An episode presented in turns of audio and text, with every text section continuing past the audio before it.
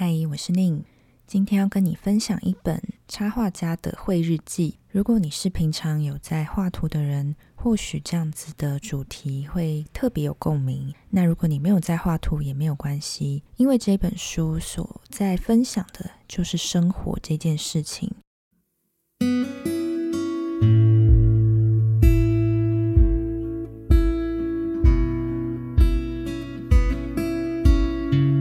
这本书是由金宇文化所出版，由作者樊宇所绘制的《一日一夜绘日记》。樊宇出过很多本图文手札，包含手绘旅行日和、手绘京都日和、手绘香川日和以及手绘台中日和等。从这些标题，你就不难发现，樊宇所擅长或是他所关注的，就是生活的那些大小事情的描绘记录，而且是用手绘的方式，把这些景色慢慢的一笔一画的绘制出来。如果你有看过他的书，大概会有印象，他是一个会把许多生活的物件上面的标签特征一一画下来的记录方式。四五年来，他出版了这么多本书。在出版第一本书之后，结束了插画接案的工作，回到家中的传产公司接班，开始了上班族的生活以及陪伴孩子的生活。在二十几岁的时候，可能只会想做喜欢的事情，觉得那才是理想的生活样貌。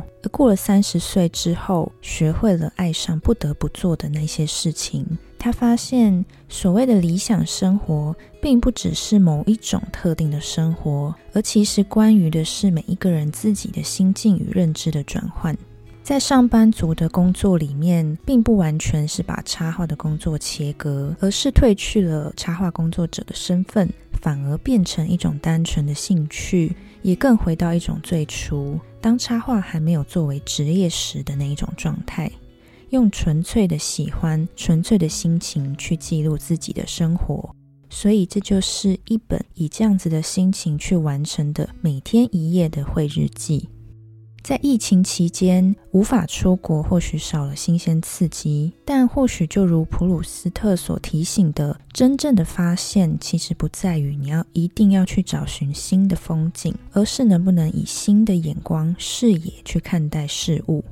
所以，就算是长期写日记，好像很平凡、很简单、很平淡的在重复着同一件事情，每天都一定还是会有些许的不同。而在平淡的生活里面，去发现那些能够让自己记得、感动、想要珍惜的事情，就是日记很重要的目的之一。在林语堂的生活的艺术摘要段落里面提到，人类的生活终究不过是吃饭、睡觉。朋友间的离合、接风、践行、哭笑、定期的理发、浇花、种树，以及各种琐碎的事情。那生活到底是什么呢？细细的拆开来看，不外乎就是整理、扫除、点燃一世的熏香、阅读、反思，以及实行、散步、炖一锅汤、去菜市场等等。每个人都有属于自己的每一天的例行公事。而这就是一本如实的记录这两三年以来樊瑜的生活的书，很平淡、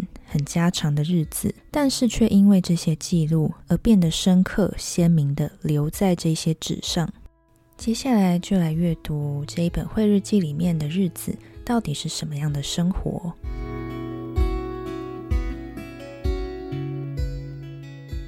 生活很大一部分是关于吃。接下来就来分享，在这一本绘日记里面，探索了一些什么样的食物，在日子里又留下了一些什么样的滋味。在日记里，樊瑜会记录自己一个人去好好吃一顿饭的内容。有时候许久没有一个人好好吃顿饭，定位的时候还会有点紧张。从踏进院子碎石子地的声音开始，专心的阅读菜单。专心的品尝雪莉醋白酱和如肉的杏鲍菇，再点一杯热红酒，搭配春雨微寒的台北，这种毫无干扰的独享的新鲜未知探索感官的乐趣，是自己跟自己约会的时光。很多时候，我们会忘记过去那一种自己最能够感觉到满足与充电的事情是什么。所以每隔一阵子就要把那样的感觉找回来。这一天拜访的餐厅是香色，Google 评论说这是一间适合约会的店，自己与自己的约会也算是的。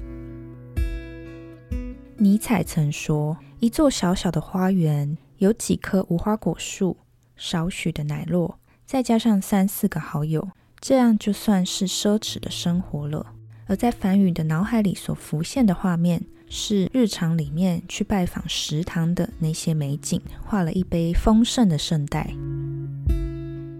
在连锁平价超市里寻找好看的包装设计。就像是在琐碎的日常中看见生活中的那些美好的一种练习。无论是定居在城市，或是到处旅行，都有着这样的乐趣。在食堂享用午餐与点心，饭后与先生讨论着，有一些料理得做些功课才尝得出味美。所谓的功课，就是要到菜市场里面去勘察、读食谱、下厨，锻炼舌头的记忆。认真对待生活中这些琐琐碎碎、普通的片段，才能够累积出分辨事物好坏的品味能力。这一天的食堂料理是韩式辣炒黑猪肉与麻油鸡杏鲍菇，很适合在凉凉的秋天里暖暖身。餐盘里面有节瓜、薏豆、糯米椒、四季豆、玉米笋、秋葵、白花椰菜、牛奶白菜。满满的蔬菜，去丰富了这一盘料理的景色。而梵语也用缤纷的色彩与线条，画下了食堂的料理。书中还提到，梵宇特别喜欢的一间店是岛上西西。在嘉义逛完古物店的小市集之后，到城的另一头拜访岛上西西店里的选月，院子的角落，手写黑板菜单与湖水绿的墙面。下次来要吃咖喱。而这间店的好吃是那一种约好每一个月要特地来的那种好吃。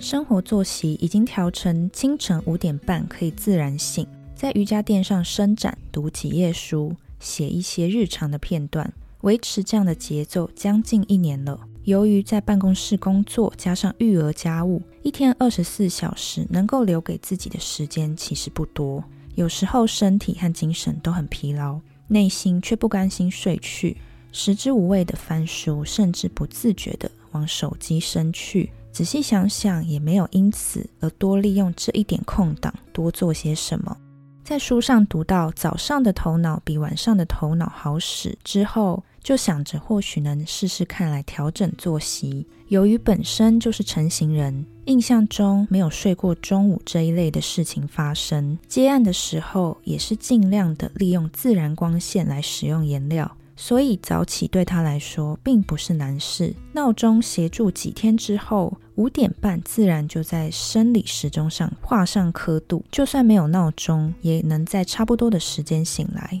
醒来之后，就先做点瑜伽、静坐，当做一种开机的仪式。静坐也是一种和自己的约定实现，一种纪律的展现，也是一天当中虽然短暂，但能够专注于呼吸、回归平静的重要时刻。待身体慢慢苏醒之后，先在笔记本写一点昨天的回顾和今日的代办事项。当中包含阅读书斋、主妇的当周菜单和孩子的对话与感触、物欲与反省等等，把这些脑中杂乱的思绪安排妥当的同时，脑袋也跟着开机。接下来开始读书。早上的选书通常是工作相关的商管类、个人成长类，此类书籍需要集中注意力与思考，反刍。读后有收获，希望有更深刻印象的。也需要利用这一段完整空白的时段，整理成读书笔记。待手跟脑都暖身了，便开始手绘日记或是写作。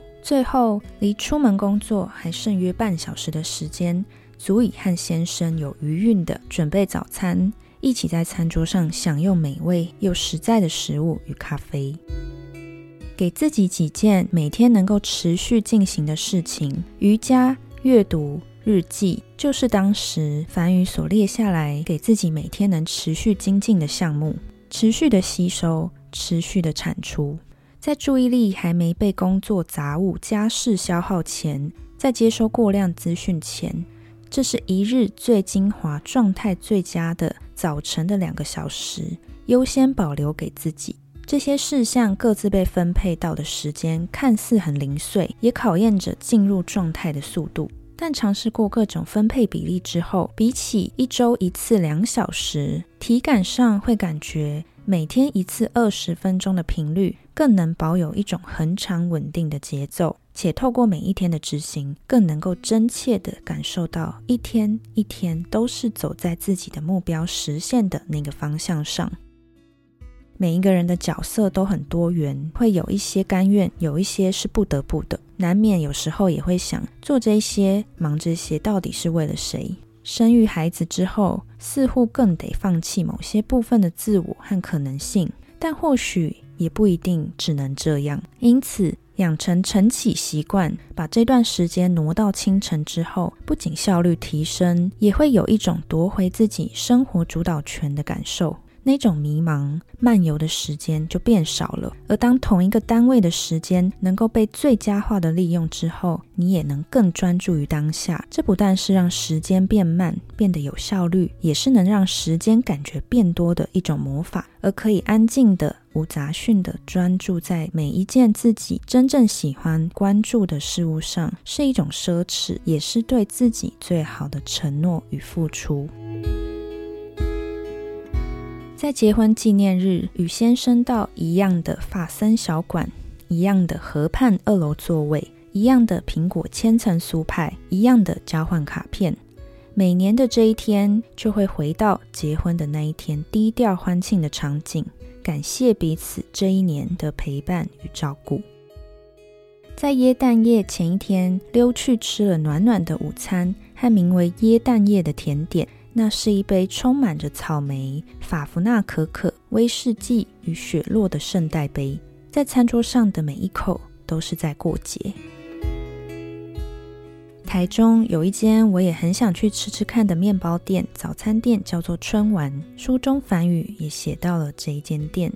使用北海道小麦吐司所做的奶油红豆厚片吐司，以及现炸的自制鸡块。配上和风野菜沙拉与浓龄的红茶，周末偶尔想在咖啡馆般的空间慢慢享用早餐的话，就可以骑车到这里，点一份老铺肉松餐包，或是奶油红豆吐司，一边悠闲的读杂志或是报纸，度过早晨。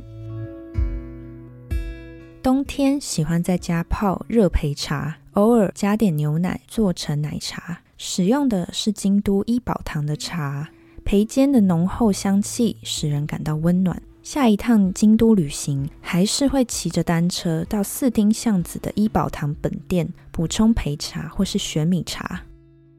周末一家人在农场过夜，下山以后又到市区的岛上洗洗午餐。这一天的菜单是泰式香料红咖喱炖鸡肉，里面还有溏心蛋以及奶油莴苣、杏鲍菇、番茄、玉米笋、节瓜等。满满的蔬菜，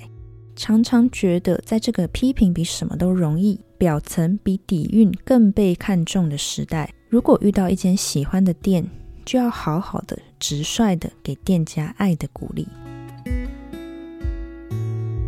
因为记录着各种店家与食物，同时你也会发现时光流逝与环境变化的轨迹。例如，在会日记上面所记载的一些店家，可能当时营业的，现在已歇业。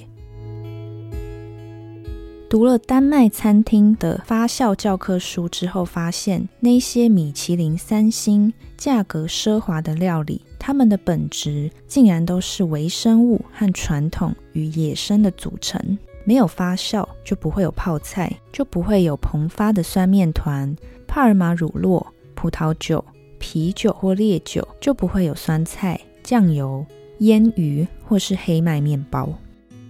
除了吃的食物之外，在书里也可以发现梵宇所喜欢的一些选物、生活用品。例如，在新年订了一箱加时的袜子，很适合送礼自用。取材自自然、天文、史诗的系列命题，例如大地也会眨眼睛、松针，所有的故事都是阿南西。这些总是如诗集、如色票般的。被一一典藏在衣橱里面。而透过梵语的笔触，可以看见袜子上面细细的编织与图腾。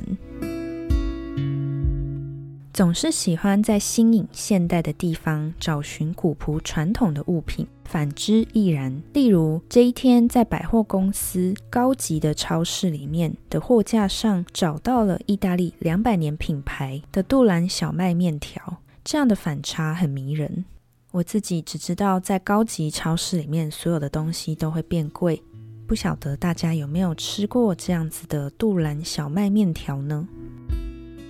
关于味增，玉茅屋的蔬果区旁边有一个冷藏柜，摆满了数十种不同品牌的味增，并贴了一张日本地图，标示着各地的口味、曲种、颜色等差异。米味增、麦味增、赤味增等等等。这一柜吃完一整轮之后，你也可以完成一趟味增巡礼的地图。到了这个岁数之后，已经不太习惯高调的过生日。碰巧排了例行医院回诊，便顺势的休假。这样一个独处的日子，在家浇花、泡一壶茶、写日记、吃一顿饭。饭后和候诊的零散时间，刚好把手边的书读完，然后听到医生对自己说“变好了”，就是这个年纪的生日快乐。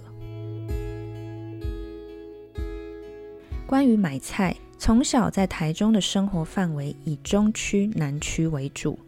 一旦过了五泉路，就如同出城。母亲买菜习惯在第三市场，熟识的鱼摊、水果摊都先用电话预订，巷口取货，堪称生鲜得来速。开始工作之后，有一段时间租屋在后火车头，每周会散步到第三市场。尽管买的不是同一菜贩。但自小跟在母亲后头提菜，至少地理空间是亲切的，脑中能自动浮现相对位置。这一区卖肉，后巷是干货等，大幅减少试错期。而婚后搬到植物园后门的老公寓，就不是熟悉的生活圈，竟然就像自断掌筋，不懂采买，缺了领路人，胆怯怕生，只敢在全联买。而直到去年开始久违的重拾逛菜市场的乐趣，眼花嘴馋之余，竟然有一些文化冲击。东兴市场林柳川桥上笋农仙菇百合兰花盆坐落，河边栾树黄花开，白色水鸟聚桥头，竟然有一点柏林土耳其市场的氛围，再套上台式的滤镜，季节的展现与地方特色都藏于菜饭的字卡上。大甲芋头、梨山坡菜、初秋高丽菜、韭菜花、卷叶莴苣，多的是超市冷藏柜不会出现的菜种与鲜度，少了包装，菇类的皱褶突然饱满分明了起来。肉品摊一字排开的小排、血肠，三层油亮红润，带泥的姜、带叶的萝卜，单纯的把这作为食材的博览会也是很满足。而看这些生猛、热情、活力蓬勃的食材，就能够诱发食欲幻想，让人兴奋地构想着接下来的菜单。菜市场终究是料理的最前线，唯有亲临现场，才能够理解不愧对、不浪费食物的心意。手拿一把茼蒿、高丽菜、洋葱、白萝卜。以实惠的价格购入就很有成就感，还带有生活的踏实与一股就算收入不丰，但足以照料一个家的那种温饱和精神的无畏。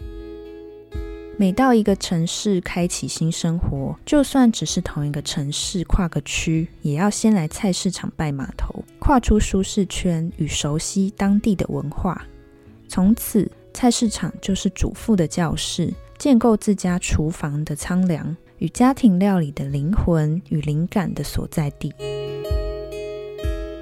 无法远行的日子里面，更容易去找许多借口来购物。要送老派的刮胡泡给先生，要送露营吊灯给院子的植物们，要送柚子熏香火柴给自己的房间等等。而先生偷偷挑了军绿色邮差包当做母亲节礼物，中性的军绿色款式，男女通用。大小也很适合旅行的时候当做前侧背包使用。而先生喜欢到后来总是自己在用。不知道大家有没有这种经验？你挑了一个自己很喜欢、很满意的礼物送给对方之后，对方不一定适合，或是也没那么喜欢，最后就是反而你是那个更常使用的人。读了关于走路的书籍之后，开始想要计算每一日的步数，走路能够走到的范围就尽量不骑车。周末走一点五公里，去买两支啤酒或咖啡豆。细雨的时候，在旧街区闲晃。这个夏天，凉鞋没什么出场的机会，倒是新买的训练鞋已经历练的充足。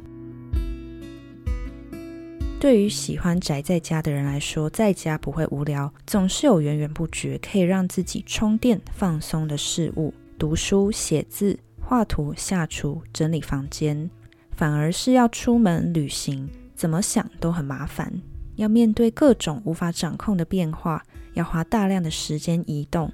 往往从旅程回到原先的日常之后，也会发现自己变得更有活力，有新的动能与灵感。也许旅行和运动相似，当下身体会疲累，不是很舒服，却能够在脑内累积快乐，锻炼品味的肌肉，也锻炼心灵的肌肉。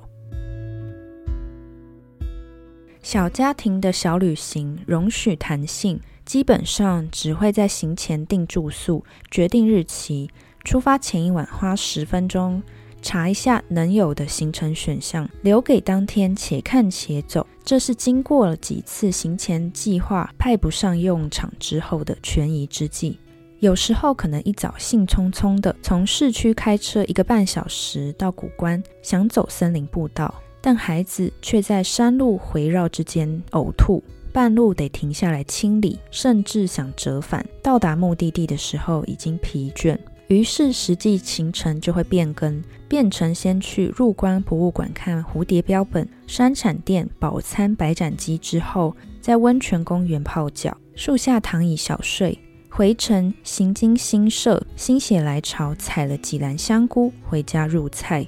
当别人问起行程的时候，总是得出没什么的结论，因为自家的行程往往有意无意的省略了那些必去必吃的景点。只有一两个行程的好处是，能够尽情的享受无时间限制的自由浏览漫游，没有非去不可，也没有非做不可。佛教传统里面，理想的人是罗汉或菩萨，都是无为的人。无为旅行的最佳解。就是寻找一处有自然的旅宿，比如农场或是露营。如果不是这一场瘟疫，或许也不会懂得去珍惜住家附近的公园草皮，或是动物园或乡间农场。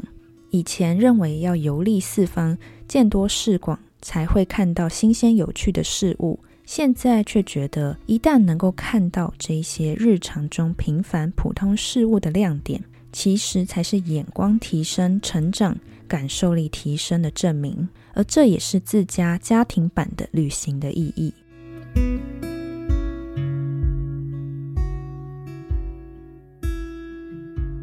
三十岁左右的时候，樊宇一边做着插画工作，一边在食堂打工，而这个食堂也是在书里面多次用餐的一些记录的所在地。曾经不安厨事在外场做一些基本的备料扫除，多少也在洗菜切菜中探索出各式各样的季节食材，从洗米诀窍到印度香料种类，并不是正规的厨艺训练，但久而久之也潜移默化出一张略小判断优劣的嘴和对食材好奇的心。不仅是工作和旅行，有在待厨房的人，生活中的各种养分，最后仿佛都会回馈到厨房餐盘上，不都是这样吗？看韩剧就会着迷，在家用铁盘烤肉，油乎乎的用生菜夹起来做泡菜；而看了别人分享意大利面、咖喱饭的时候，就会对这些品相特别嘴馋，不一会就会分心研究起食谱。但厨房又不像家中的其他空间，是能够照着杂志或者是参考图仿照风格。如果不是实际的使用厨房，没有思考过适合家人的口味与料理的方式，如果只是一味的模仿，并去跟着参考的人买相同餐具、调味料的话，可能终究只是摆摆表面的样子。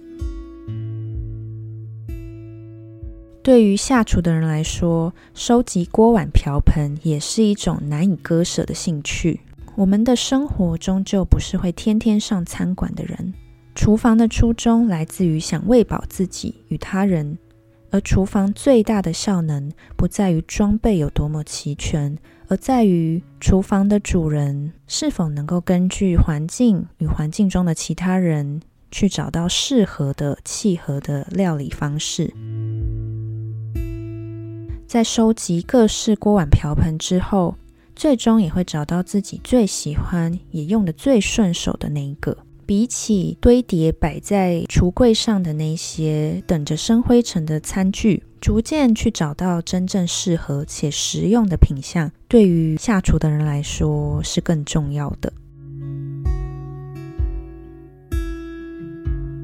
厨房会准备平底锅、浅炖锅与深锅各一，煎蛋、炒菜、炖肉三指锅轮班。煮完以后，用棕刷热水洗过，去除水汽或上油保养。在一天家务结束之后，看着日日使用因而乌黑油亮的锅，有在使用的痕迹，对于主妇来说是一种成就感。比起两三年淘汰一轮，更向往好好的去养一只锅，就像养一段关系般的很久。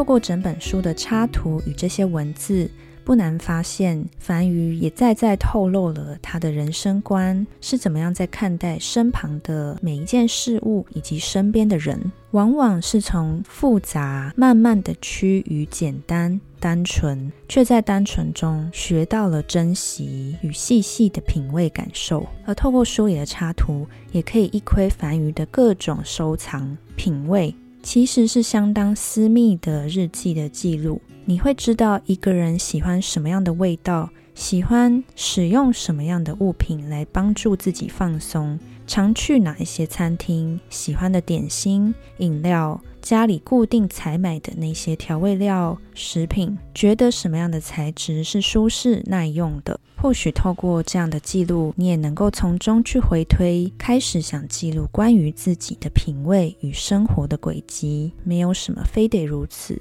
而是透过这样子的记录，也可以让我们自己去发现，原来我们喜欢，原来我们所重视，原来我们所真正认为不可或缺的，到底是哪一些人事物？透过最直接、最单纯的方式记录，也是一种印证。而阅读这本书，你也可以收藏到许多的口袋店家，作为日后可以去拜访、探索的名单。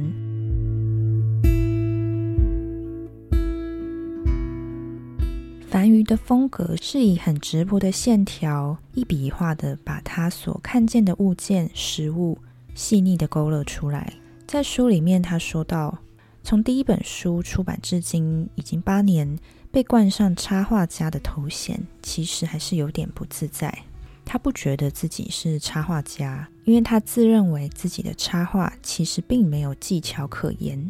是任何人都可以快速模仿的技法。所以，当以插画家的身份受邀去开课的时候，如果不是以技巧来取胜的话，那到底能够带给别人什么？凡于不断的去思考，其实所谓的画图。插画除了表面的技巧之外，你要画的内容、骨干的内容、想传递的事情和画面，其实也是另外一个很重要的层面。这也是为什么他曾经在寻觅画室的时候，不找那种专门以声学为主、画石膏、画苹果的，反而会着迷于那一些在巷弄里面、住宅公寓楼上有着版画机、有着猫咪。有着油画颜料味以及烟味弥漫的，如巴黎沙龙的那一种工作室，而这也是他允许自己不去钻研所谓的构图、透视原理、色彩学、调色、笔法等专业科班所看重的那一些方向。他更在乎的是能不能用自己的眼睛，尽可能的主观的去观看，仔细的观察，用自己的脑袋去理解。并用心去感受，再勤奋的用双手记录下来。当你不知道画什么的时候，就从记录你身边的人事物开始吧。有个老师曾经这样子说过。于是他更潜心于日记的画画，把每天吃的东西、读过的书、走过的路、买过的东西，一一的记录下来。而这样的习惯持续到现在，变成一种一日一夜的日记本的形式，沉浸于自己所创造的世界。所谓的插画，其实只是这样子具体，最后呈现在大家面前的一种方式。而如果手里拿的不是笔，是用相机的话，可能就变成相本；如果是文字的稿纸的话，可能就会变成散文集。所有的这些都是生活的记录，无关乎形式，重点是过程的欣赏、观察与复习。专注在当下的去感受每一件看似流水的日常琐事，某种程度也是在体现一沙一世界那样的哲理。而如何在每一口饭中感受到喜悦，在平凡的事物中探索到乐趣，其实才是我们每一个人感受到满足与快乐的重点。所以，有时候让自己像是一个拾荒者，去翻找垃圾桶或是杂乱的记忆仓库，拾捡那些生活碎片与残屑，在物理上和隐喻上都是捡那些空瓶子、纸巾、包装纸、说明书等等，在真正成为没有人要的垃圾之前，再用力的消化、理解一次，可以去拉长这个东西与自己共处的时间与深度。而如同毕卡索所说的，绘画不过是另外一种写日记的方式罢了。所以，在这本书里面，看似平平淡淡却扎扎实实的记录当中，你也可以慢慢去理解到一种对于生活的品味与坚持。或许你也可以尝试着用自己的方式开始记录自己的生活的日记。我觉得这是一本超级适合当做礼物送给人的书。包含送给自己也是。那么今天的分享就到这边，我们下一集再见喽，拜拜。